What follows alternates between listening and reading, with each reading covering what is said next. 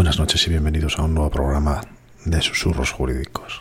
Hoy vamos a contar con la colaboración especial de Paula Fernández Ochoa, directora del Instituto de Salud Mental de la Abogacía, coach, especialista en marca personal, en valores de empresa, en alto rendimiento, en bienestar y en liderazgo. Su positivismo nos lo va a trasladar a través de toda la charla, de todas las conversaciones que vamos a mantener con ella y al mismo tiempo vamos a contar hoy con JR, con Eugenia, con Mar, con Yolanda, con Inma y con Antonio. La idea de hoy es hablar de nuestros tabús, de nuestros estigmas, de nuestros miedos, pero con el objetivo final de que si los identificamos podamos encontrar soluciones a ellos. Nosotros vamos a dar un pequeño, una pequeña pincelada de lo que se puede hacer, en vuestras manos estará corregirlo si os encontráis en algunas de las situaciones que hemos o que vamos a exponer. Ansiedad, estrés, sobrepeso, sobrepeso que sufrimos algunos, bloqueos mentales, depresión. De todo eso y de un poquito más vamos a hablar, siempre desde un punto de vista positivo y con ganas de solucionarlo. Sin más, Paula, te voy a dar paso para que nos hagas una pequeña introducción sobre, sobre este tema y luego ya iremos introduciendo, como siempre, pues a todos los demás compañeros. Paula, adelante. Gracias. La, la, carrera, la profesión del abogado está sometida a jornadas maratonianas, al estrés de los fines, de la constante necesidad de actualización, del lifelong learning, ¿no? de aprendizaje constante, de la ansiedad que también hoy sufren los clientes, de la era digital en la que vivimos con la hiperconexión, la saturación que tenemos de información y eso al final nos genera vivir en la cresta absoluta de la ola, jugándonos la vida. ¿no? Hemos, hicimos hace poco un informe con el Instituto de la Salud Mental de la Abogacía y con Lefebre, en el cual sacamos unas cuantas conclusiones alarmantes. Una de ellas, por ejemplo, fue que el 80% de los abogados sufrimos estrés o sufrís, yo ya lo veo desde la barrera, sufrís estrés y dormís menos de seis horas diarias, lo cual es totalmente perjudicial para nuestra salud. ¿Esto qué hace? Desencadena totalmente trastornos psicológicos, hace que también tengamos eh, más insomnio, el sedentarismo, el sobrepeso y esto es un, nos hace caer en picado y entrar en un bucle de absoluta insalubridad, ¿no? Decimos. Los malos hábitos, diría yo en general, tanto de la vida por cuanto a la entrega de 24 horas que hace el abogado a la profesión y, que no nos damos cuenta, no somos tan conscientes de que no acaba de ser ni tan rentable ni tan beneficioso para la, para la actividad. Sí, Paula, esos son los, los casos habituales de estrés pero, Antonio, tú por lo menos tienes localizados cuatro, cinco o seis más, ¿no? Sí, eh, estoy de acuerdo con el diagnóstico de, Paula, ¿no? Lo que pasa es que yo creo que, añadiría algunos más desde mi propia experiencia personal y desde lo que he venido trabajando con otros compañeros en, en talleres, ¿no? En primer lugar es que estamos en una profesión en la que los resultados en muchas ocasiones no dependen de nosotros mismos, por mucho que, trabajemos. Eh, el asunto, es decir, trabajar el asunto siempre te quita o te, o te genera estrés, pero el no depender del resultado de ti siempre te genera, te genera estrés. Hay no muchos trabajos que el resultado no dependa de ti y este es uno de ellos y eso mm, está catalogado como una, causa, como una causa de estrés. La segunda cuestión para mí es muy importante la gestión del tiempo. Los abogados mm, gestionamos muy mal el tiempo porque caemos fácilmente en la dinámica de nuestro propio trabajo y de los juzgados. Y eso nos lleva a gestionar muy mal nuestro, nuestro tiempo. ¿no? Eh, gestionamos mal nuestra, nuestra agenda y una mala gestión del tiempo desde el punto de vista psicológico evidentemente es una causa muy alta de, estrés en todos los, trabajos.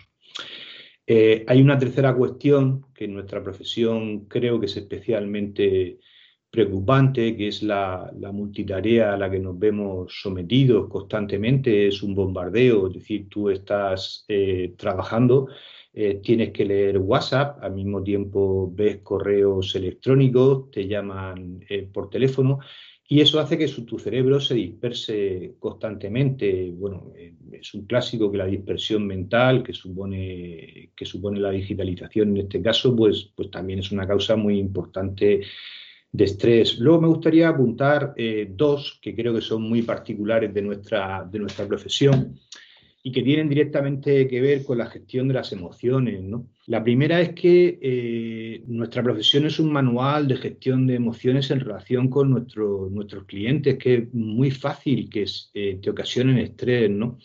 Es decir, nosotros, por ejemplo, la, relación con el cliente, al transmitirle una, una sentencia que por qué ha podido perderla o algo que no, que no le guste, simplemente lleva razón y no, no puedes entrar mucho a valorarle el resultado de una libre interpretación de una prueba, pues es realmente complicado, eso transmite mucho estrés eh, al abogado a la hora de, hacerlo. El transmitirle que algo no puede ser como él le gusta, ¿no? La, la, sensación a veces de que no te dicen la verdad. En general, la relación con el cliente mm, del abogado es bastante, bastante complicada, ¿no? Y exige una gestión de las emociones muy, muy complicada. Si, si, la gestión de las emociones del ser humano ya es complicada, pues en este caso es mm, con el cliente es más todavía, lo cual es una causa del estrés. Y luego ya por último y muy rápidamente nuestra propia gestión de las emociones, que es mala en general en todas las personas porque nadie nos ha enseñado. Y nuestra profesión, al ser muy complicada en todos los aspectos, exige una buena o muy buena gestión de las emociones y para eso no estamos preparados, hay que, hay que trabajarlo y bueno, pues habitualmente no se hace y eso gestiona muchísimo o produce muchísimo estrés. Pues el resultadismo, multitarea, gestión de las emociones, la verdad es que vamos evolucionando a peor. Yo creo que, que en algún momento nos hemos dado cuenta que esto, cuando iniciamos la profesión, había unos tiempos libres, no había móvil, no había mm, WhatsApp, no había correo electrónico, o estábamos, el correo electrónico empezó ahí en el 97, no te creas que ha pasado tanto tiempo. ¿eh? Yo recuerdo los primeros mails que mandábamos eh, eran en el 97, 98 aproximadamente, o sea que estamos en el 2020. ¿eh? O sea, han pasado 23 años, que no es una barbaridad. Y esa evolución, esa tranquilidad que teníamos antes de recibir a los clientes en el despacho, yo no em, tanto, pero eh, a los clientes solamente se les recibía, se les cogían el teléfono fijo y, les atendías. Ahora les atendemos las 24 horas del día, existe una conexión permanente. Pero es que vamos a más. el mail nos obligaba a estar más atentos, el teléfono móvil nos quitó la libertad y el WhatsApp nos quita la, la posibilidad de pensar porque la gente quiere la inmediatez y nosotros mismos nos enganchamos en, esa, en ese compromiso de contestar a la gente inmediatamente. Yo no sé, Inma, tú eh, cómo lo ves. Sí, solo apuntar una cosa en eso. Creo que en eso también es, es un error nuestro. Nos hemos acostumbrado, como tú dices, a la inmediatez y que parece que si no estamos atendiendo en el mismo momento no estamos pendientes de nuestros clientes. Y eso es un error que nosotros mismos tenemos que corregir. Hemos puesto muchas veces un ejemplo. Tú no llamas a un médico un domingo le mandas un mensaje ni un mail a ver cuál es su resultado un fin de semana. Esto no se le ocurre a nadie o, o cualquier otra profesión de ese tipo. Y sin embargo, los abogados creo que tenemos que hacer ese ejercicio de educar a nuestros clientes en el que efectivamente no trabajamos 24 horas al día, tenemos familia, tenemos vida personal, tenemos que descansar, nuestra mente necesita desconectar y no podemos estar 24 horas conectados. Creo que es un error también nuestro y creo que es eh, educar también a los clientes en ese sentido. Yo hace años que ya eh, tengo dos teléfonos. Es cierto que al final puede pasarte lo que me pasó a mí una temporada, que al final acabas el doble de estresada porque te entran llamadas por los dos, pero yo ha llegado un momento en que el fin de semana que quiero desconectar del trabajo, el, el teléfono del trabajo está apagado y el que necesite algo urgente que me localice por otro sitio, creo que es un trabajo que tenemos que hacer nosotros y que tiene que ver con la gestión del tiempo que, que dice Antonio. ¿Qué, opinas de los, de los horarios maratonianos y si habría posibilidad de mejorarlo con búsqueda de horarios específicos, con búsqueda de horarios un poco más em, en función del rendimiento de las personas? Absolutamente me posiciono en contra de los horarios. Absolutamente. O sea, nuestra carrera, nuestra profesión es liberal. Nuestra profesión decimos que hay que evitar el estrés, sí, pero también sabemos que nuestra profesión conlleva picos de estrés y es inevitable, ¿no? Pero oye, hablamos de horarios de productividad vitales. Hay profesionales que somos alondras, es decir, que somos rentables, eh, perdón, productivos a primera hora de la mañana y hay quienes son búhos que son productivos a última hora de la noche. A mí alguna vez, algún socio, algún jefe que he tenido, empezamos a despachar a las 10 de la noche, bueno, pues yo era un zombie, era imposible que fuera productiva. Entonces hay que ser capaz de, analizar esto y de dar cierta flexibilidad, de que los profesionales trabajemos por, por proyectos, ¿no? Y con capacidad de gestión del tiempo en la medida en que también tenemos que conciliar nuestras vidas personales para tener este equilibrio tan ansiado y tan necesario de, que conllevará el buen rendimiento y la buena actividad de la profesión. Así que 100% en contra de, los horarios. JR, ¿tú eres alondra o búho?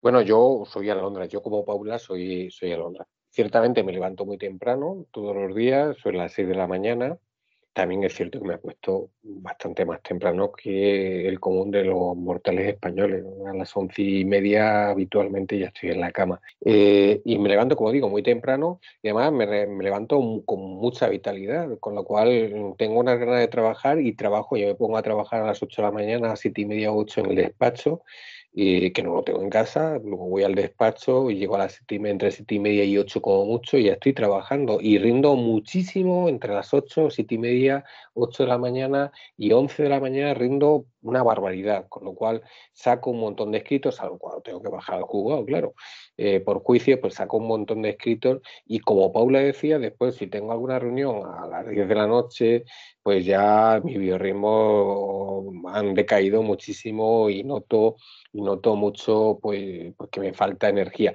Por eso, precisamente, tal y como señala eh, Paula, yo intento gestionar mi tiempo eh, organizándolo eh, cuando tengo que hacer escritos que sean muy eh, con mucha concentración y demás, a primerísima hora de la mañana. Intento sacar, gestionar ese tiempo, ordenándomelo para que a primera hora saque esos escritos de mayor peso intelectual y demás, y después a lo mejor gestiono y hago organización del tiempo de, otra, mm, de otras cuestiones más livianas para horas más adelantadas del día, sobre todo por la tarde. Yolanda la misma pregunta. ¿Alondra, búho o las dos cosas? Porque tú tienes una energía que, no lo sé. Bueno, yo fui búho muchos años. Eh, de hecho, siempre trabajé muchísimo mejor por las tardes eh, y no me importaba quedarme. Todos sabemos también que los teléfonos suenan durante unas horas determinadas, de ahí que entiendo perfectamente lo que está diciendo JR, que, que hay un tramo de horario en el que por la mañana no molesta a nadie y se puede sacar mucho trabajo. Y yo lo hacía pues a partir de las 7 de la tarde, básicamente. Sin embargo, mm, mi biorritmo personal pues ha cambiado. Desde hace unos, pues un año, una cosa así, he notado que efectivamente, pues, eh, pues bueno, pues, eh, pues estoy empezando a producir más eh, por las mañanas y sobre todo al mediodía. Y, luego sí que a nivel profesional eh, por las tardes también, pero hasta no muy tarde, hasta no muy tarde, hasta las 6, las 7 de la tarde consigo mantener eh, la continuidad, por decirlo de alguna manera, y luego ya no. Y sin embargo sí que eso he notado, pero yo tampoco soy de, no soy alondra, o sea, eso de tanto madruga tampoco, porque sí que es cierto que me puedo levantar a las siete y media de la mañana, pero yo antes de las nueve y media no tengo la cabeza puesta. Eh, porque me toma mucho tiempo una serie de rutinas que considero que son importantes. Cada uno tiene que hacer sus rutinas, que es tomarme mi desayuno con calma, con mi bandejita, sentarme, ver noticias. Y entonces a partir de ahí, del té y de todo lo que me como, que sabéis que desayuno mucho, pues eh, ya empiezo a reaccionar. Pero vamos, yo a primera hora soy negada. Y sí que es cierto que sí puedo mantener otro tipo de actividad. O sea, por ejemplo, para tener reuniones, a mí no me importaría tener reuniones a partir de las 8 de la tarde.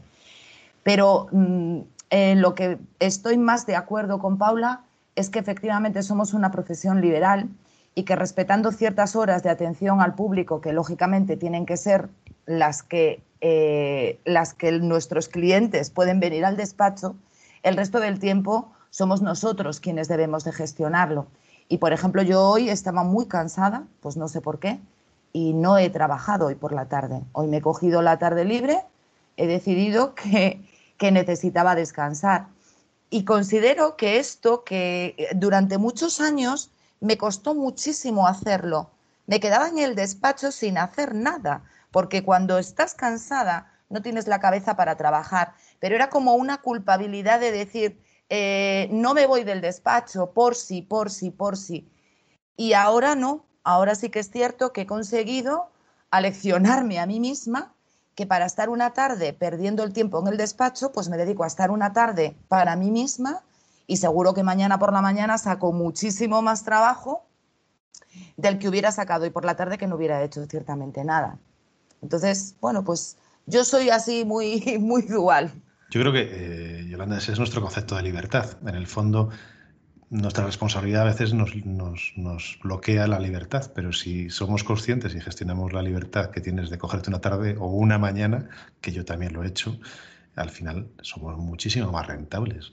Sin duda, es que si yo hoy me hubiera quedado por la tarde no hubiera hecho absolutamente nada más que marear un expediente de, de un sitio para otro, abrir el correo electrónico, y hacer cuatro cosas o cuatro llamadas, que evidentemente tienes trabajos y yo no digo que no lo tenga, pero que al final, si no estás, si no estás centrada, es, es, una tontería, porque no, no sacas lo mejor de ti misma.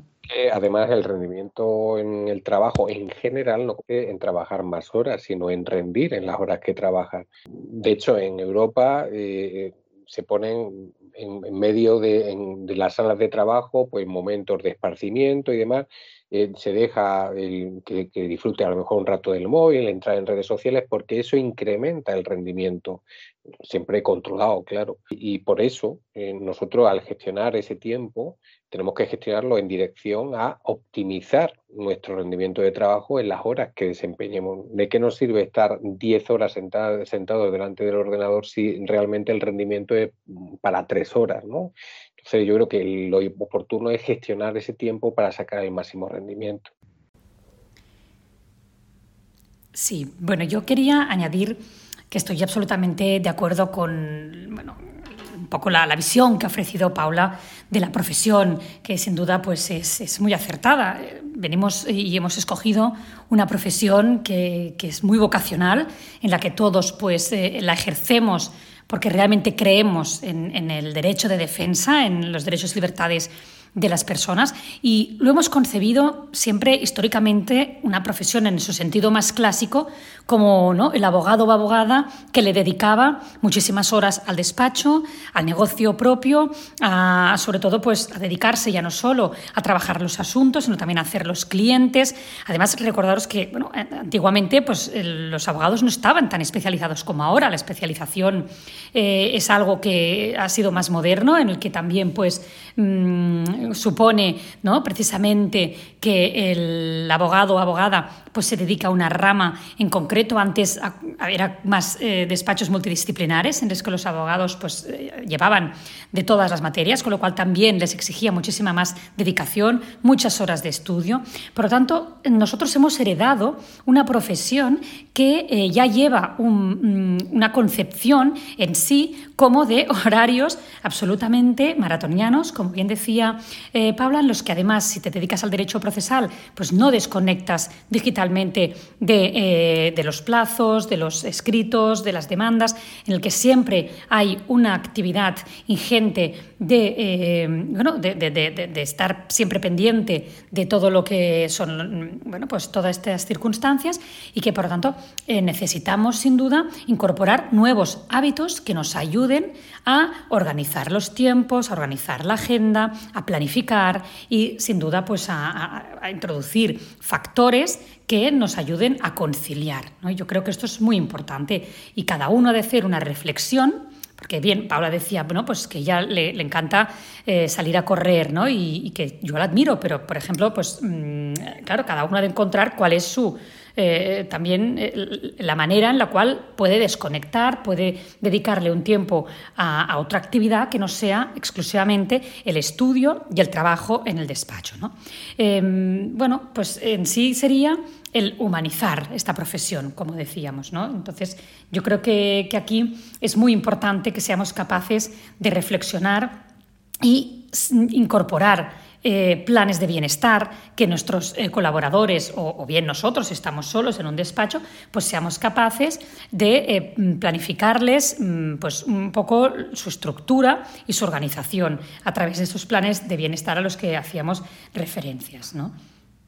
Has hablado, Paula, de la organización. ¿Qué valor le das a tener la agenda estructurada, ordenada, programada, la programación de tareas, eh, programación del horario que, o las horas que te va a ocupar cada tarea? ¿Es realmente tan importante tenerlo todo programado? Sí, yo también, igual que me manifiesto 100% partidaria de, de, que no estemos tan sujetos a ciertos horarios, sí creo que es imprescindible una agenda, sobre todo profesionales en general la mayoría ya empezamos a serlo, lo somos multitareas, ¿no? Estamos dando una clase, leemos un mail, a la vez contestamos a un cliente mientras recibo un WhatsApp de mi pareja que me está diciendo, ese es el día a día y nuestra, nuestra jornada. Entonces, o somos capaces de planificar muy bien las prioridades que tenemos que acometer, sabiendo aún así que debe ser una agenda flexible, tanto por nuestra profesión, porque de repente nos viene un cliente que le ha entrado un fin y que es para allá y tienes que dejarlo todo y, y vas, como porque, oye, en la propia vida, pues fíjate, con la pandemia que estamos viviendo, pues es cierto que también nos somete a ciertos imprevistos que nos está ayudando a ser más adaptables y más flexibles a los planes que teníamos quizá previstos. Entonces, ¿para ser em, productivos hay que tener agenda? Sí. Y dentro de esta agenda, también para ser más productivos, tenemos que incorporar hábitos saludables. Que el deporte no solo es un hobby, que el deporte no solo es divertido, el deporte es salud y la salud es calidad de vida y productividad. Por cuanto, igual que agendamos una reunión, agendemos una sesión en el gimnasio, una sesión con nuestro entrenador personal, media hora de meditación, reseteemos la mente y podamos volver a incorporarnos a nuestra tarea en paz y, y con absoluta um, foco, absoluto foco a lo que estamos haciendo. A ver, yo intento tenerlo todo agendado. Lo que pasa es que eso es bastante complicado en la medida que pueda, que pueda ayudar, lo que voy a decir, vosotros sabéis que soy un apasionado de la, psicología y de, la neurología aplicada al comportamiento. Todos los psicólogos hoy en día están de acuerdo en que tener el tiempo organizado en una, en una agenda, ya sea digital o, o en papel, y tener la mesa despejada, es algo que quita, que quita muchísimo estrés, ¿no? Primero por la sensación de orden en la mesa y, la agenda por tener planificado aquello que, va, que vas a hacer, ¿no? Eh, no, claro, tú no puedes pensar que te vas a planificar todo y que a la semana vas a estar cumpliendo o vas a saber planificar. Eso es un proceso de, de aprendizaje, ¿no? Al principio, con poder cumplir apenas un 30%, eh, ya sería bastante. Poquito a poco vas cumpliendo, vas cumpliendo más. En nuestra profesión sabes que hay un margen de un 20% que nunca vas a poder cumplir porque, porque lo lleva la profesión consigo, pero te vas a sentir muchísimo más, más tranquilo. ¿no? Y esto tiene una explicación eh, neurológica. ¿no? Y es que eh, nuestro cerebro fundamentalmente está preparado para dos cuestiones, ¿no? Y, así funcionan todos los organismos y todas las composiciones químicas de nuestro cuerpo. Nuestro cerebro está programado para reproducirnos y para sobrevivir. Y aquí entran en juego un poco algo que es muy malo para algunas cosas y muy bueno para otras, que son las zonas de confort. Es decir, eh, las zonas de confort, que son muy denostadas porque te hacen crecer poco como, como persona o evitan que crezca en determinados aspectos, son muy buenas, por ejemplo, para no generar estrés en el trabajo, el crearte una zona de confort con aquello que tienes alrededor, que tienes agendado. Para tu cerebro le produce tranquilidad y por tanto vas a generar muchísimo menos estrés, pero simplemente por un, por un principio neurológico, porque tu cerebro mm, es, más fácil, está programado para sobrevivir y por tanto le es más fácil tenerlo todo acoplado a un orden establecido. Respecto a lo segundo, aparte que decía Paula, el deporte, indiscutiblemente, el deporte también está, está demostrado científicamente que es un, antidepresivo magnífico, es un factor que quita el estrés, eh, ya no el deporte que se hace en el momento y te genera endorfinas en ese momento, sino que el hacer deporte constantemente hace que tu nivel de endorfinas en el cuerpo suba y entonces tu estado anímico sea mejor. Es bastante importante y de hecho ahora mismo eh, muchos sistemas de servicio de seguridad social se llama, pues, pues se vienen tratando, se invita muchísimo a hacer deporte por eso, porque tu nivel químico de, hormonas positivas eh, sube, porque si tienen que tener claro quien nos escuche que no es necesario que mañana vaya a correr 40 kilómetros, basta con correr, basta con andar 45 minutos a ritmo rápido o hacer una sesión de yoga o hacer una sesión de pilates para tener todos los beneficios del deporte, es decir, depende mucho de las cosas, ¿no? Pero sí es muy importante y por el contrario, pues justamente lo contrario produce el sedentarismo, más generando hormonas negativas, concretamente la del cortisol, te produce estrés y al final, pues si la produces en más dosis, pues vas a tener más estrés. Es una cuestión química muy, muy simple, no tiene más. Yo la verdad es que soy bastante anárquico, aunque nos obliga el trabajo a, tener bastante orden, por desgracia, por suerte, pero sí que es verdad que, ¿cómo lo llamaban a veces? Eh, eh, a mí me tocó hacer un curso de, de organización del tiempo y hablaban de los elementos tóxicos que se introducen en el mm. día a día, ¿no? Eh, los elementos tóxicos es cuando de repente te llama un familiar, un amigo o alguien diciendo que han detenido a su hermano, su primo, a su mujer o, que tiene un asunto que es muy urgente y de repente te descabala toda la semana, por no decir otra palabra, ¿no? Y eso, por desgracia, eh, cuando vas teniendo más volumen, suele ocurrir muy, muy a menudo, ¿no? Entonces te obligaban a diferenciar entre elementos esenciales, indispensables, retrasables. Hay muchísimos sistemas. Yo lo comentaba el otro día también, que me hacía mucha gracia escuchando un programa de radio, que hay gente, que a mí me ha pasado, que tengo todos los libros de autogestión, de gestión del tiempo. Tengo igual 10, tengo una estantería entera. Y entonces el locutor decía que había una enfermedad que era el estrés que se genera por eh, buscar la gestión del tiempo y estudiarla, ¿no? Y la verdad es decir, te vuelves loco y al final eh, no consigues adaptarte a, a, tu sistema de gestión. Yo no sé, Inma, cómo te organizas tú. Pero, pero bueno, puede ser más interesante porque posiblemente tengas eh, otro sistema, ¿no?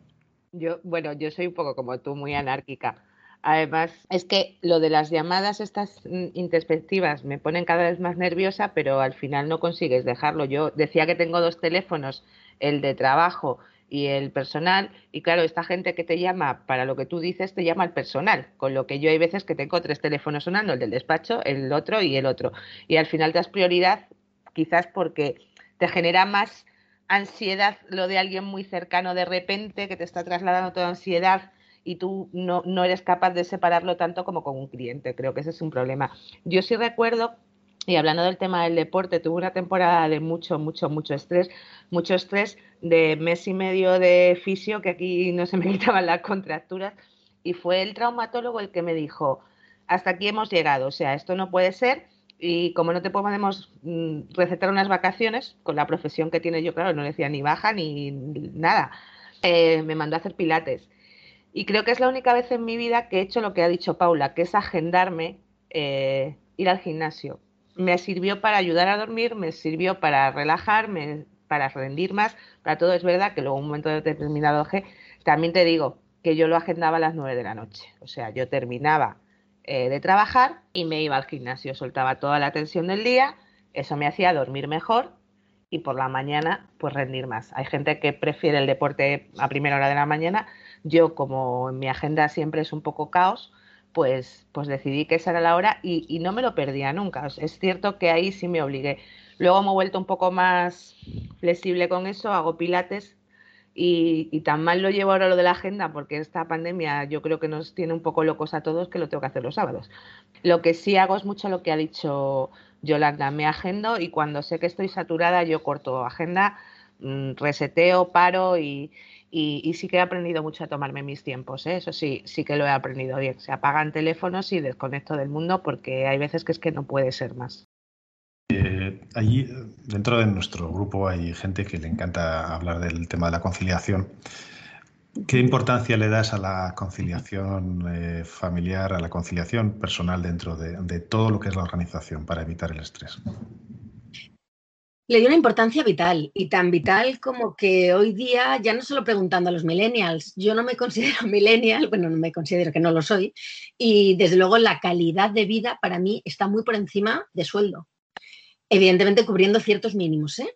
pero esta, yo creo que esta tendencia está en alza y en esa tendencia está la conciliación, es decir, yo prefiero no facturar según qué cosa, pero poder coger un martes y irme con mi familia o estar el fin de semana desconectando y haciendo 100% lo que me hace feliz, no solo trabajo, aunque sea vocacional y lo disfrutemos, pero yo creo que eso em, en la balanza de las decisiones y de la gestión del talento está siendo muy importante. Y de hecho cuando no permitimos la conciliación, estamos viendo cómo en organizaciones hay fuga de fuga de talento y profesionales tóxicos que al final acaban perjudicando al resto, ¿no? Entonces hay que meterlo como algo estratégico, incorporarlo como un activo vital y el capital humano como algo imprescindible en, cualquier estrategia de despacho y de empresa. Eh, pues eh, esto me recuerda a un discurso de Pepe Mújica que luego lo, meteremos en el cierre sobre el tiempo y el, y el dinero. Inma, tú que sé que te encanta el tema de la conciliación, eh, ¿Qué nos quieres aportar? Empieza a ser pesada quizá con el tema de la conciliación y la corresponsabilidad, pero es que me parece muy importante. Creo que la, clave la ha dado Paula.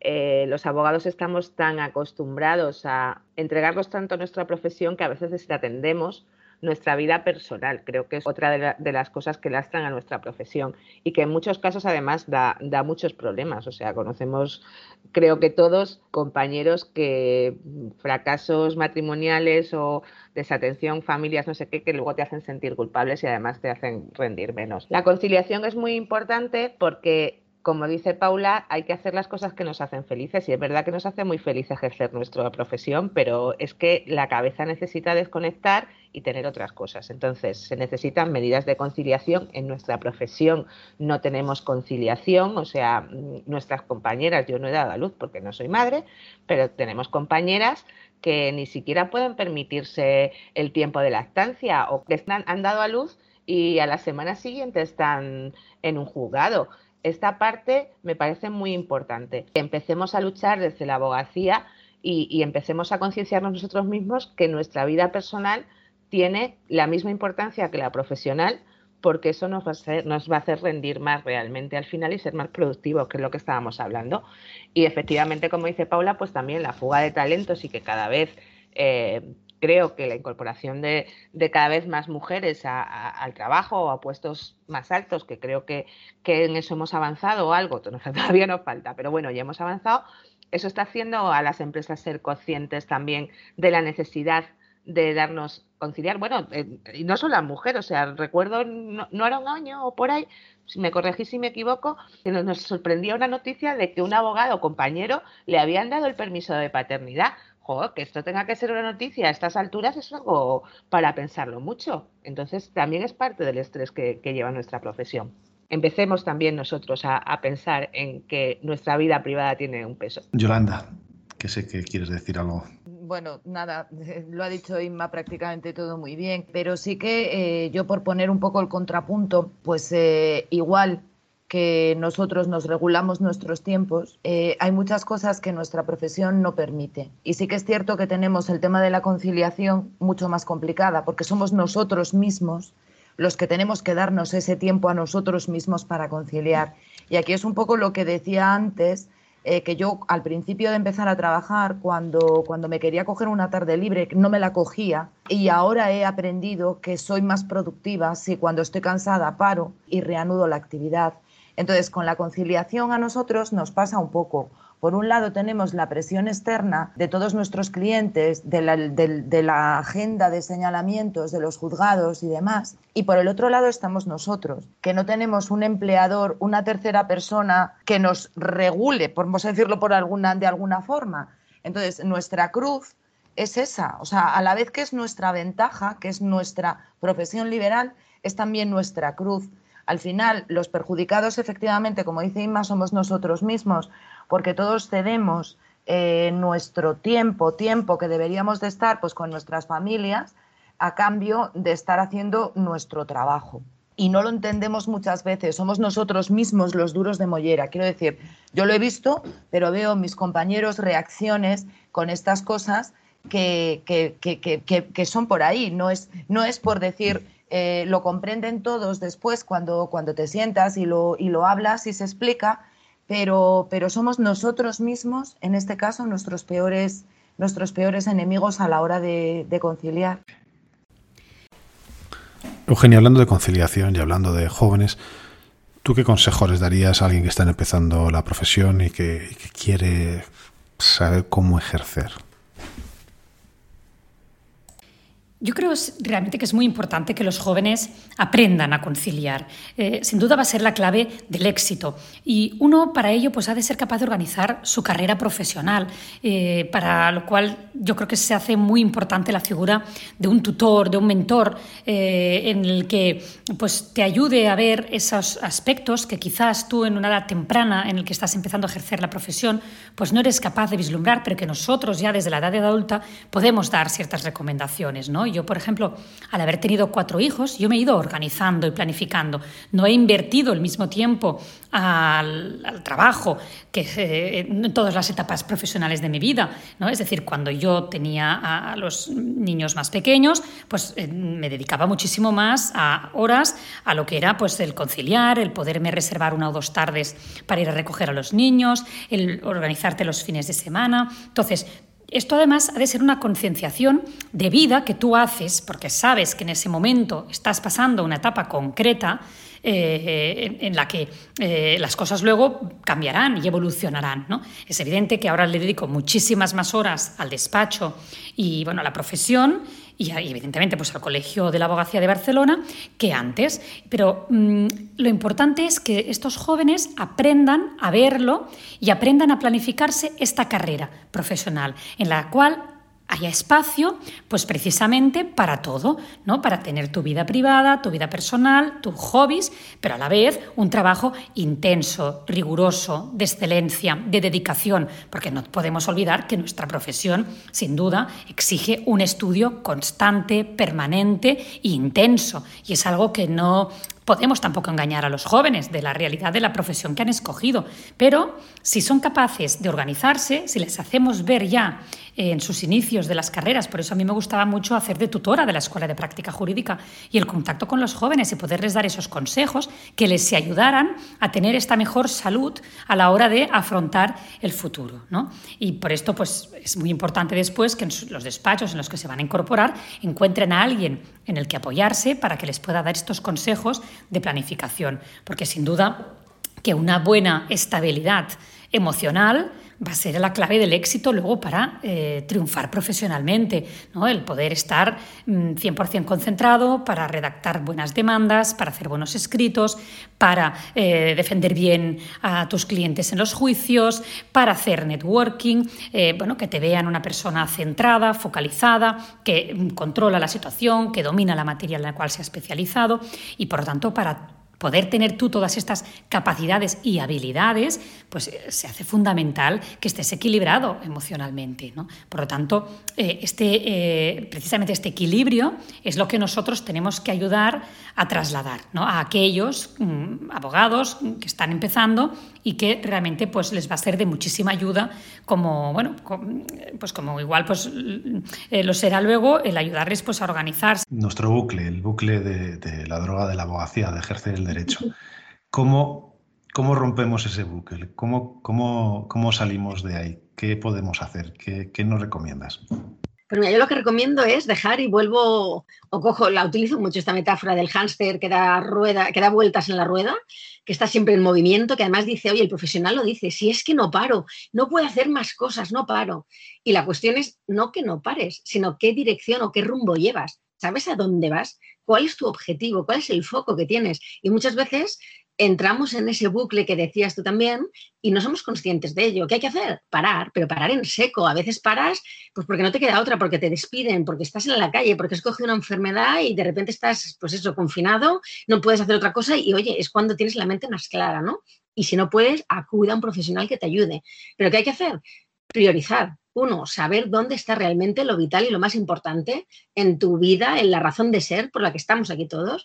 Y luego, segundo, efectos también de prácticos ya de, trabajo en sí, y esto lo trabajo mucho con mis clientes, hay que ser estratega, hay que saber que el más no siempre es mejor. Es decir, tener 10 clientes no siempre es mejor que tener dos. Y esto pasa por saber poner foco, pasa por saber em, hacer un análisis de rentabilidad, hablamos o, es conveniente también tener muy clara la especialización y que te permite ser más rentable por cuanto que dedicas menos tiempo a estudiar, estás mucho más eh, actualizado Y ese expertise te permite aportar más valor añadido en menos tiempo y más eh, honorarios muchas veces, ¿no? Porque no entramos en economías de escala o servicios comoditizados, sino más tailor-made o trajes a medida. Y esto te lo permite hacer muchas veces ese parón, de decir, oye, que no, que, el abogado que, que, se obsesiona con que tengo que coger clientes del que sea, donde sea y como sea, se está acabando su propia tumba.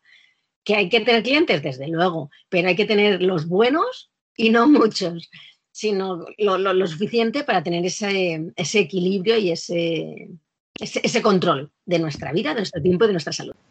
Vale, aquí Paula ha introducido dos elementos nuevos, el aprender a decir no, porque nos cuesta muchísimo por nuestra profesión, por nuestra ansiedad eh, provocada porque necesitamos eh, dinero para mantenernos, que al final es lo que nos da de comer, entonces el decir no nos cuesta muchísimo, y luego la especialización, el que nos pidan ayuda o nos pidan ayuda. Compañeros, amigos, al final queremos saber de todo y nos obliga a meternos en todos los jardines sin ser especialistas. La especialidad nos da tranquilidad. Yo que, Antonio, eh, nos has hablado antes de la especialización, eh, pero amplíamelo un poco si quieres. Vamos a ver, yo, yo creo que Paula, eh, Paula tiene razón en lo que, en lo que dice fundamentalmente las dos, las dos cuestiones, ¿no? Nuestra vida ahora mismo es quizá como una rueda de, de ¿no? Cada uno sabe sus circunstancias, su edad, sus circunstancias económicas, todo el mundo somos, somos distintos, ¿no? Pero sí hay muchísima tendencia a una cosa que decía antes Yolanda, eh, a sentarnos en nuestro despacho y a llegar a un momento en que no pueden más y son las 5 de la tarde y las 6 y las 7 y las 8 y dices, carajo, es que no he podido ni trabajar, pero simplemente estoy aquí porque tengo que estar, porque me da como remordimiento de, conciencia no, no estar, ¿no? Vale, entonces, en ese sentido, yo creo que sí debemos resetear e intentar cada uno dentro de nuestras posibilidades, porque no se puede generalizar, cambiar un poquito las circunstancias en las que ejercemos la profesión y por tanto en las que vivimos, ¿no? intentando buscar un poquito más la, calidad de, vida. Y con respecto a la especialización, pues vuelvo a lo mismo, es decir, cada uno es un mundo en su ejercicio y hay alguien, mucha gente que se puede permitir la especialización, otro no. Desde luego yo soy y creo que la abogacía camina un poco por ahí, eh, al menos en lo que yo leo y en lo que trabajo. Eh, creo que, que va un poquito por la por la especialización, aparte de otras muchas cuestiones. Y qué duda cabe que a efectos del tema que estamos viendo, viendo hoy, la especialización sí es un factor que te quita, que te quita estrés. Eh, la especialización significa convertirte en especialista en un área, es decir, dominar. Siempre que se pueda hablar de dominar el derecho, que es muy amplio, siempre te hace falta estudiarlo pero más o menos estás más al día, eh, estás más formado en un área en concreto, ¿no? No tienes que estar navegando y buceando y, buscando, ¿no? Al mismo tiempo también apuntaba Paula una cosa respecto a la especialización que es cierta, ¿no? También te permite en algunas ocasiones eh, aumentar eh, tus honorarios porque das un valor añadido a tu, a tu trabajo, ¿no? Es decir, Hoy en día, por desgracia, en muchas ocasiones nuestra profesión parece que prácticamente nuestro trabajo se intenta eh, cobrar al peso, lo, vemos en, o se intenta pagar al peso, perdón, mejor dicho, ¿no? Entonces la especialización le da ese barniz o ese lazo que se pone al, paquete, ¿no? Y que, el cliente sí parece que, acepta, ¿no? Entonces, bueno, vuelvo a repetir lo mismo, que cada uno en su ciudad o cada uno en su mundo no, no siguen para decir nada a nadie, pero sí parece que la, abogacía camina en ese sentido, la abogacía está cambiando mucho y muy deprisa, y uno de los caminos hacia los que vamos, eh, sin duda alguna, aparte de otros muchos digitales tal, es hacia la especialización. Nos da, nos da la sensación de que ha habido una época que esto ha sido como los chinos, es decir, la gente ha rebajado el servicio, la calidad para tener más cantidad. Hablo de los clientes. Y ahora eh, estamos intentando trabajar o deberíamos de trabajar en vender algo, eh, la especialidad. Es decir, somos muy buenos en esto. Busca mm. una persona muy buena en esto y te cobraré y te pagaré lo que considere que te tengo que pagar porque eres el mejor, ¿no? Y eh, yo no sé, Yolanda, cómo lo ves tú. Yo creo que esa evolución se ha dado y ahora estamos en la involución, espero. yo quiero pensar que, sí, creo que efectivamente el camino es hacia la especialización, pero bueno, también es cierto que, como decía Antonio, no todos ejercemos en un despacho grande, al contrario, todos, más o menos los que estamos aquí, tenemos nuestros despachos en ciudades, la mía, pequeña, y, bueno, eh, los despachos donde yo me crié, donde sigo ejerciendo mi profesión, era un despacho que llevaba todo tipo de asuntos. Así que es cierto que había algún tipo en concreto que no llevaba, no se llevaba prácticamente administrativo, que ahora es lo que lleva mi socia, es la parte fuerte de mi socia. Y creo que ciertamente ese es el camino, porque muchas veces nuestros compañeros mm, lo comentan, es que no es lo mismo vivir en una gran ciudad que en una ciudad pequeña, efectivamente no es lo mismo, pero siempre tienes la opción de eh, distintas formas de asociación o de no asociación, simplemente compartir con compañeros, aunque sea en una ciudad pequeña, para llegar a esa excelencia que considero que efectivamente es el camino y es la especialización. Y eso, como también decía Antonio, estoy plenamente de acuerdo, también quita parte del estrés, porque no es lo mismo estar al día en 50 materias que en tres. ¿eh? Entonces, eso quita mucho estrés te ves además mucho más confiada, tienes más tiempo para dedicarte a lo que es tu especialidad, a centrarte en el estudio, centrarte en el estudio de todo lo nuevo que va saliendo y también centrarte en el estudio de los casos que entran en tu, en tu despacho. Entonces, eh, pues, eh, pues es que estoy plenamente de acuerdo, tanto con lo que ha dicho Paula como con lo que ha dicho Antonio, con la salvedad esta, que, que todos lo podemos hacer, incluso en los despachos más pequeños, porque lo contrario te lleva, y, sí que es cierto que, que durante, mucho, durante mucho tiempo, y yo todavía lo veo en mi ciudad, con la gente que empieza, que lógicamente pues, eh, pues empiezan y sus problemas son distintos de gente como nosotros que ya podemos llevar unos años y ellos sí que pretenden coger absolutamente todo. Yo muchas veces, pues eh, cuando me preguntan, si no me preguntan, la verdad es que no doy mi opinión, pero sí que cuando me preguntan les digo esto que estamos hablando. Eh, al final, decía mi abuela que quien mucho abarca poco alcanza y, tal y como se desenvuelve la legislación hoy en día es imposible estar al tanto en todo. Yo recuerdo, Yolanda, que estuve en una charla de Alejandro Turiño, que es de Cija de Tecnología, igual hace seis años, eh, y la verdad es que me impactó bastante o me hizo pensar. Eh, en Estados Unidos ya existen los freelance especialistas, pero especialistas de verdad. Es decir, este tío es especialista en derecho marítimo de petroleros que llevan eh, el petróleo de Guinea Ecuatorial a Marruecos, yo qué sé. ¿Vale? Y buscan, y el tío está especializado en eso. Eh, hablamos de las pequeñas ciudades, hablamos de, que igual en las pequeñas ciudades no hay esa materia con la tecnología actual, Lima, yo creo que se puede llegar a, a cualquier sitio, ¿no? Y no tenemos que tener miedo a eso, por un lado. Y por otro lado, el segundo miedo que a mí me da miedo de la especialización es que a mí me ha encantado toda la vida decir que soy abogado generalista, que sé de todo. Y eso me da una amplitud de conocimientos bestiales. Entonces, generalismo ante especialización y tecnología. Esos son los tres parámetros. Sí, a ver, pero yo coincido, coincido también un poco con lo que ha dicho Paula y ha dicho, bueno, lo que habéis dicho todos en realidad. Em, yo, yo siempre lo digo, soy un, me pasa como a Yolanda, tengo una, es una ciudad pequeña, Cáceres es pequeña y especializarse es complicado a efectos de rendimiento económico. Pero yo hace, hace años que tomé una decisión. Yo siempre he sido un despacho unipersonal, aunque he compartido local con otros compañeros, pero yo hace mucho tiempo que lo que hago es tener colaboraciones, efectivamente, como tú estás diciendo.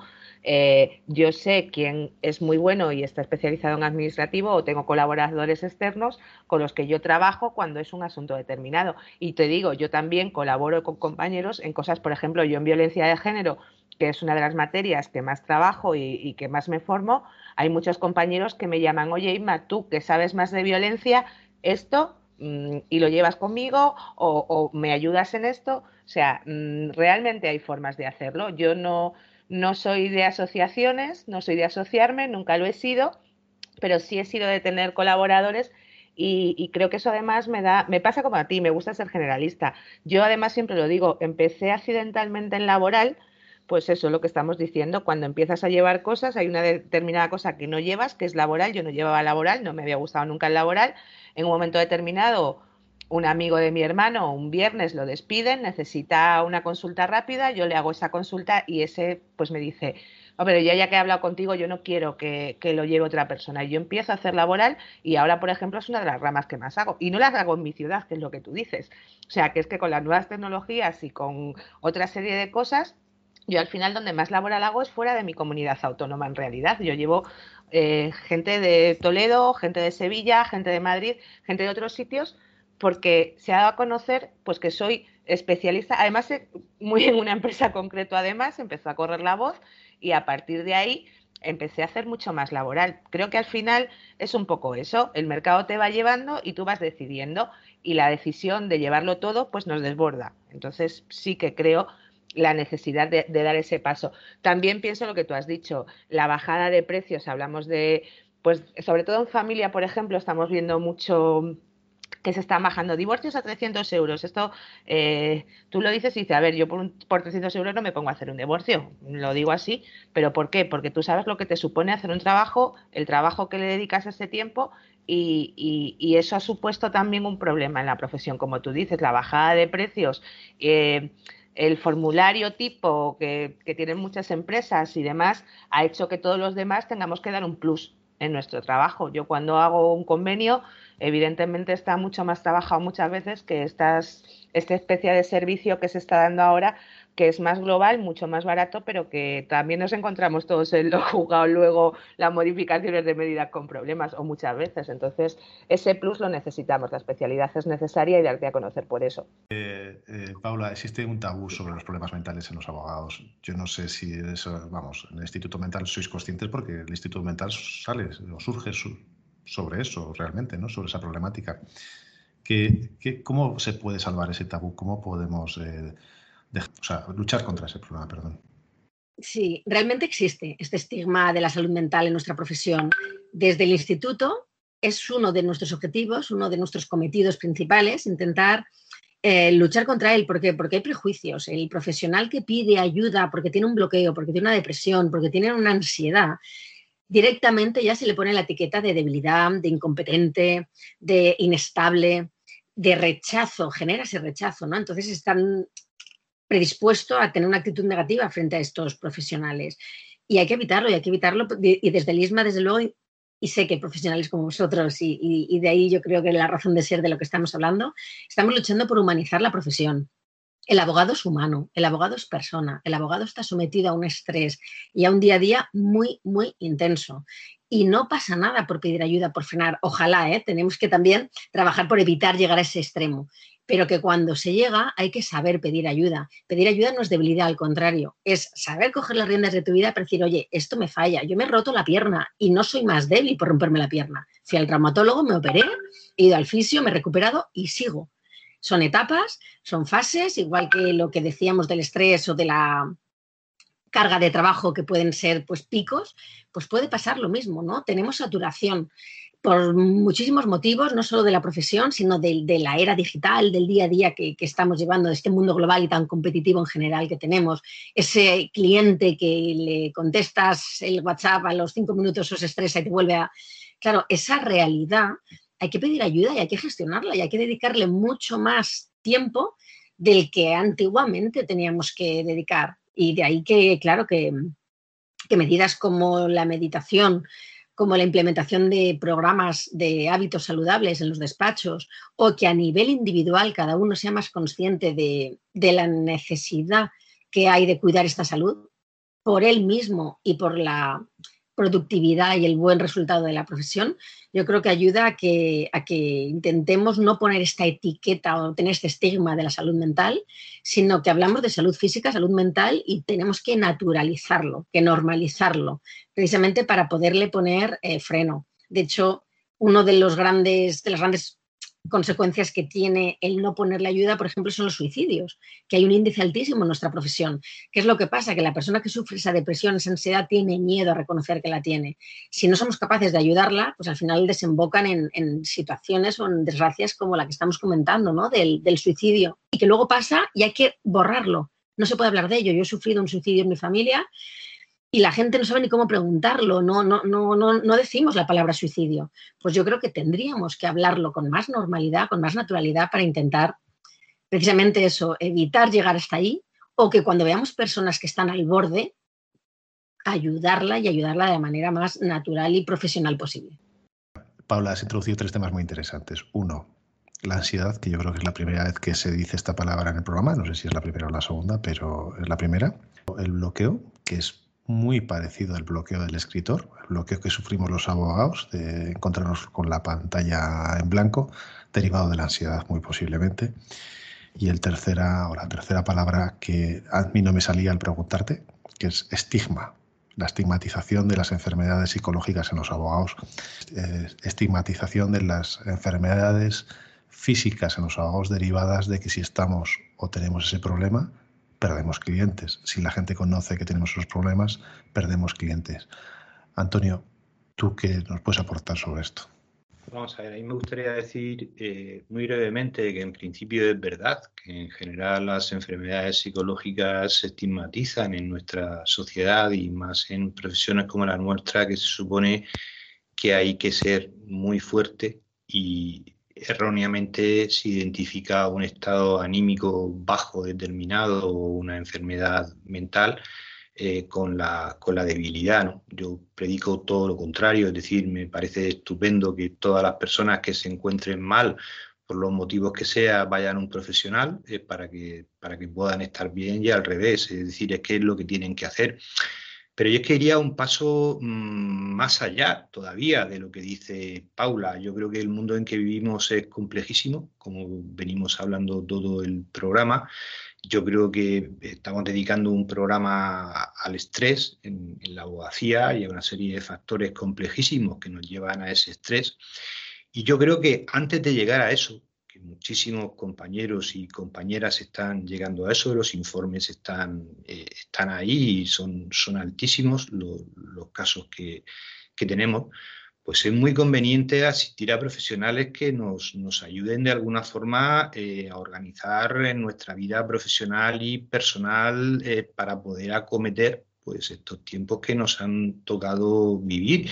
Y eso es absolutamente sanísimo y, maravilloso y no tiene nada, nada de malo, sino más al contrario. Tenemos que enfrentarnos a problemas y gestionar emociones que nadie nos ha enseñado a hacer y por tanto pues es sanísimo recurrir a una persona que sabe hacerlo, igual que un cliente recurre a nosotros porque no sabe hacer algo. Por tanto, me parece absolutamente fantástico y, vamos, nada más que, decir. Es que yo creo que hay dos. La preventiva, el coach, el sistema del coach, que parece una modernidad, pero mm. un, entrenador personal, porque nuestro cuerpo es nuestra herramienta. Entonces, alguien que mm. nos enseñe a comer, a hacer deporte, a desconectar.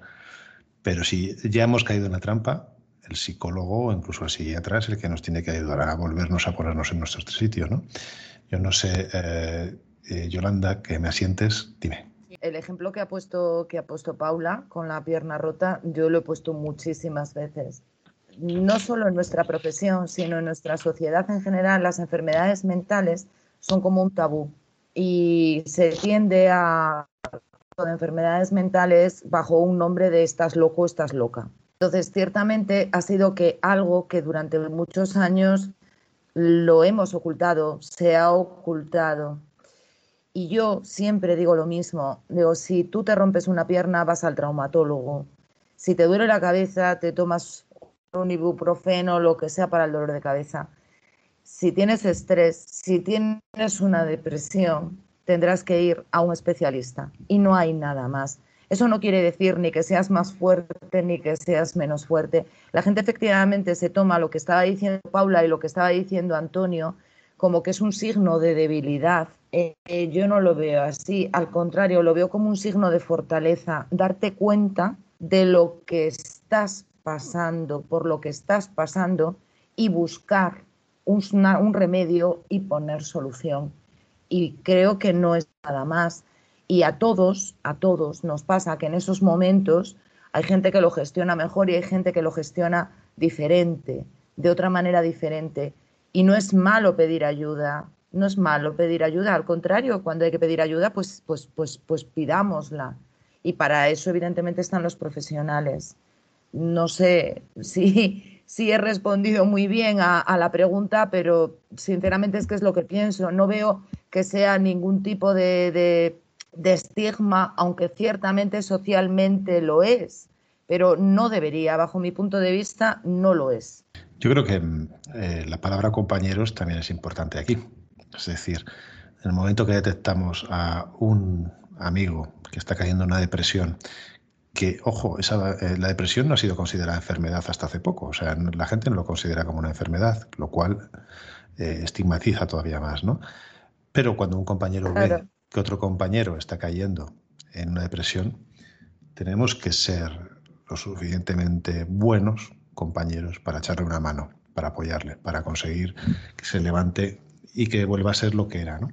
Yo creo que eso lo hacen, tenemos muchos compañeros alrededor que lo hacen y hay que acostumbrarnos nosotros a hacer lo mismo. Los colegios de abogados eh, tienen que hacer esa función también, de alguna manera, ¿no? Eh, perseguir y, saber cuando alguien ves que está cayendo, eh, crear un grupo de apoyo.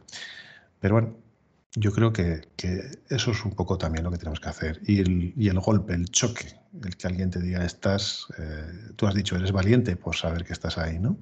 Pero también tienes que igual em, recibir una patada o una bofetada por parte de alguien de al lado para que te diga, oye, macho, eh, oye, eh, estás aquí y tienes que espabilar, ¿no? Y tienes que reaccionar. Así que eso es un poco lo, lo que yo veo, ¿no? Sí, es que hay gente que, reacciona por sí misma y hay otra gente que efectivamente no reacciona por sí misma. Entonces, pues eh, para eso están efectivamente las personas que podemos estar a su alrededor para, para decírselo. Claro, a ver, es que uno de los síntomas de la depresión es la incapacidad de tomar la decisión de ponerte en tratamiento. O sea, mm, el estrés que te lleva a un inicio de una depresión, si tú la coges a tiempo, tiene solución, mm, eh, que es una enfermedad más, lo acabáis de decir todos. Pero, pero uno, de los, uno de los síntomas cuando estás en esa situación es precisamente pues que como no tienes ganas de nada, tampoco tienes la fuerza ni la capacidad de reconocer que estás en esa situación e ir a un, especialista. Entonces creo que como dice Willy, pues sí, el que la gente que esté alrededor te, muestre esa red de apoyo o te dé esa aguantazo de realidad, de decirte, estás aquí para no ir a más, hay que hacer esto, esto y esto y empujarte un poquito, es necesaria. Y sí que creo que pues institutos como el que está Paula, los estudios que está haciendo abogacía eh, y que los colegios también tengan esa parte mm, de, apoyar y ayudar a los compañeros, creo que es, a mí la salud mental siempre es algo, me pasa como Antonio, me gusta mucho la psicología, yo ya lo dije, lo he dicho en algún programa, creo, yo he tenido ansiedad, yo he estado de baja hace muy poco con, ansiedad, entonces intento tener técnicas para, controlarla, pero hay veces que es que pues, eh, pues se necesita un, se necesitan medicamentos o se necesitan o se necesita un profesional y ya está, y hay que asumirlo y, empezar a hablar de ello. Y ya con la última termino, eh, Paula. Hay vida después de la abogacía. Eh, te hemos seguido, te hemos estudiado un poquito y sabemos, sabemos que al principio te dedicaste a ejercer en algún despacho grande y lo sufriste o no lo sufriste em, y cambiaste totalmente tu forma de vida. Muchos de nosotros pensamos a veces en dejarlo, por lo que sea. Mm, normalmente no lo dejamos, pero hay vida después. Eh, ¿Es tan malo saber que no eres eh, o no, estás, no has nacido para ser abogado? Totalmente, hay vida después, pero lo que tiene que haber es vida durante. Y el que haya vida durante es lo que nos tiene que hacer ser conscientes de que hoy es cuando tengo que ser feliz. No tengo que pensar a ese largo plazo, porque a lo mejor no llega, y perdonadme que, suene quizá un poco naif, pero es totalmente verídico. Además, eh, antes, los de mi generación y anteriores, vivíamos en una educación de carreras lineales. Yo estudio Derecho, hago un máster, tengo idiomas, entras a un despacho y es para toda la vida, ¿no? Ese era el sueño de Hoy día eso no es lo más real. Vivimos en, carreras líquidas de soy abogado, pero también invierto en, startups, además doy clases en la universidad y además he montado un restaurante. Yo, por ejemplo, lo hice, lo perdí todo y bueno, es otro proyecto más, pero yo creo que va dentro de lo que es el enfoque de la vida hoy y hablábamos también antes del éxito. El éxito ya no es solo el work alcoholic 24 horas. Si he estudiado derecho, tengo que ser abogado ya para toda la vida. Pues no necesariamente, porque por suerte y por desgracia estamos en un mundo totalmente cambiante y volátil. Y el abogado de antes que hacía arras, pues hoy es que, ¿cómo, vas a cobrar por, por, arras si es que están en Internet? Si es que es imposible, ¿no? Entonces, tenemos que ser... Eh, no fustigarnos con que yo es que estudié derecho para ser el clásico abogado. Bueno, y yo también he querido muchas otras cosas, pero que, que no nos, me tiene que encasillar, ni encajonar, ni pensar que, que se acaba si no hago para lo que yo había nacido o había estudiado. Al contrario, estamos en un momento cambiante y además que permite, yo creo que es muy enriquecedor combinar profesiones o reinventarte, que cantidad de veces yo he trabajado con abogados que al final han dicho no soy feliz. En el informe del que hablábamos, casi el 30% de los abogados manifestó que si pudieran elegir, serían abogados. Esto es duro. Pero estos abogados lo que hay que hacer es decir, oye, eh, no te no claudiques de aquí, no, no renuncies a ser feliz. Si ya no te gusta la profesión o como la estás viviendo no va acorde con, con tu vida, reinvéntate puedes aprovechar todo lo que has trabajado, puedes aportar valor si quieres seguir en el sector legal, pero desde otro punto de vista, ¿no? En mi caso, sí, yo trabajé en despacho grande, también en pequeño, y por suerte me dio prismas distintos y enriquecedores de lo que es la profesión. No era feliz y dije, se acabó, es que mi vida puede ser muy corta y no me quiero morir haciendo algo que no me hace feliz y que por tanto no aporto el valor que aportaba. Yo miraba a mi compañero de al lado, que es que era un enamorado de la profesión, trabajaba 24, le encantaba, cada vez que caía un tema se moría por ser él. Yo no lo vivía de esa manera, yo era muy responsable, trabajaba también mucho y todo lo mejor posible. Y tenemos que, y al cliente, ¿eh? al cliente le llega cuando un abogado no le brillan los ojos cuando le asesora. Y yo más de una vez se lo he dicho a algún abogado que te cuenta su profesión y te la habla, te habla de ella en gris, te habla de ella cual profesional cenizo. Digo, oye, déjalo, pero por ti y por el cliente, porque no, no estás haciendo ningún bien a la, a la profesión. Así que sí, por favor, si hay algún abogado que está en esa situación, que lo analice bien, que tome la ayuda que necesite quizá por un profesional que le pueda ayudar a valorarlo y si tiene que empezar, que empiece, sin miedo. Antonio, al hilo de lo que dice Paula, ¿tú estudiaste derecho para ser abogado o surgió así al terminar la carrera? A ver, yo no, no, quise ser abogado. Primero quise ser director de cine y luego quise ser profesor de filosofía. Lo que pasa es que a mi padre no le gustaba mucho aquello. Me dio a escoger otras opciones y la que más me gustaba era, era derecho. Lo que sí tuve claro durante todo el tiempo que estudié la carrera es que quería ser, quería ser abogado, no, no quería ser otra cosa distinta que abogado. ¿no? Y, durante todo el tiempo que he ejercido mi profesión me ha gustado siempre mucho. Lo único que ocurre es que circunstancialmente ahora pues entiendo que cada vez es más difícil ¿no? y uno va encontrando más, más dificultades. Vamos a ver, si, si ha dicho Paula una cosa que es verdad y, y me voy a poner un poco trascendental, que es cierto que mañana no sabemos si vamos a estar aquí o no, ¿no? Por tanto, sí hay que hacer una pequeñita reflexión sobre si somos felices o no somos felices, sobre si nos gusta lo que hacemos o no nos gusta lo que hacemos, ¿no? Eso lleva a una segunda también reflexión, ¿no? Y es la capacidad, es decir, yo muchísimas veces he escuchado a compañeros hablando con ellos, tomándome una copa o tomándome un café, que les encantaría ser pastores o caminantes de no sé qué, porque y yo creo que eso lo hemos pensado todos alguna, alguna vez, ¿no? Lo que pasa es que, claro, las circunstancias personales de cada uno, pues son las circunstancias personales de cada uno y uno si vive solo, pues no se puede permitir lo mismo que si tiene una hipoteca y cuatro hijos, ¿no? Es decir, no es lo mismo, ¿no? Pero bueno, yo creo que siempre hay que estar abierto a que si una persona ahora mismo, por las circunstancias que fuera, no, no sea feliz, a intentar resetear tu vida en la manera que puedas hacerlo según tus circunstancias, que evidentemente va a ser distinta, ¿no? Pero no a convertirte en un esclavo mental de tu trabajo, porque si no, solo te va a llevar a la amargura y, como bien dice Paula, eh, tus clientes eh, al final lo van a notar, ¿no?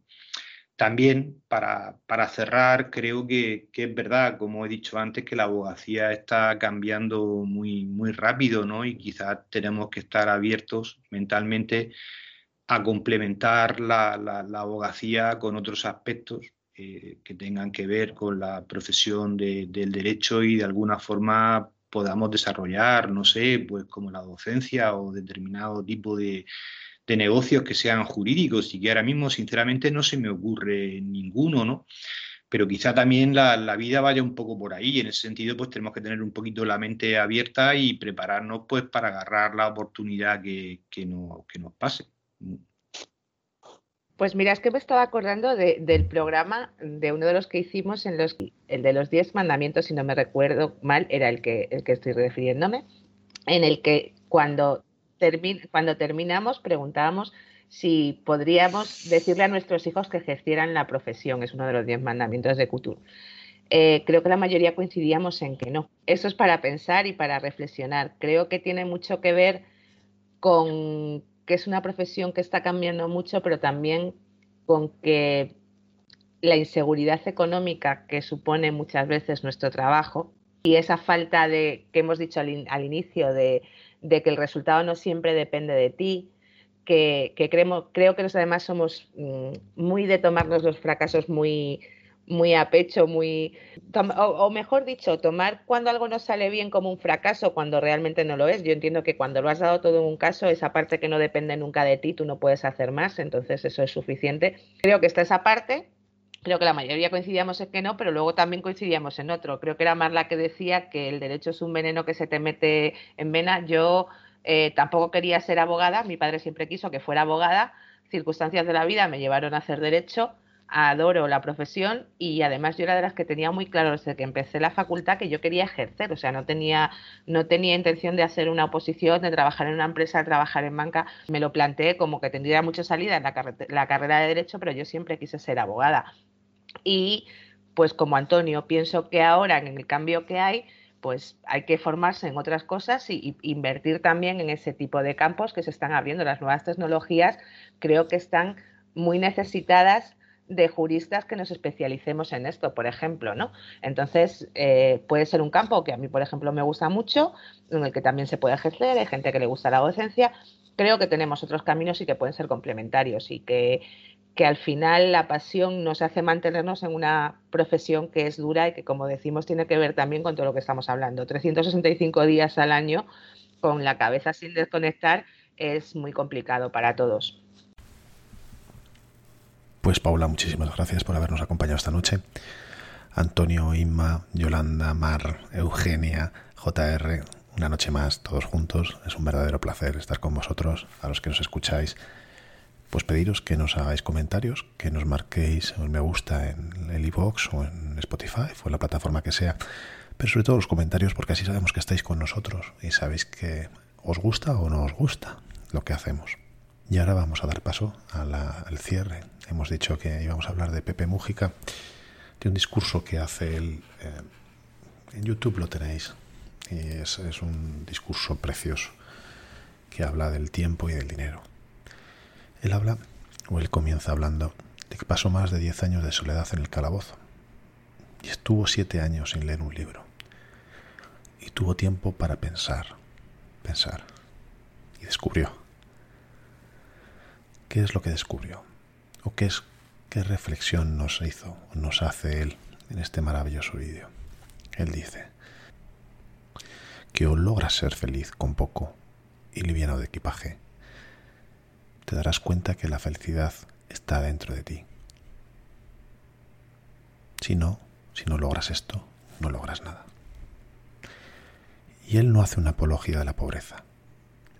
Él hace una apología de la sobriedad, de la sencillez. Él sigue diciendo, hemos inventado una sociedad consumista y la economía tiene que crecer, porque si no crece es una tragedia inventamos una montaña de consumo superfluo y hay que tirar, comprando y tirando y comprando.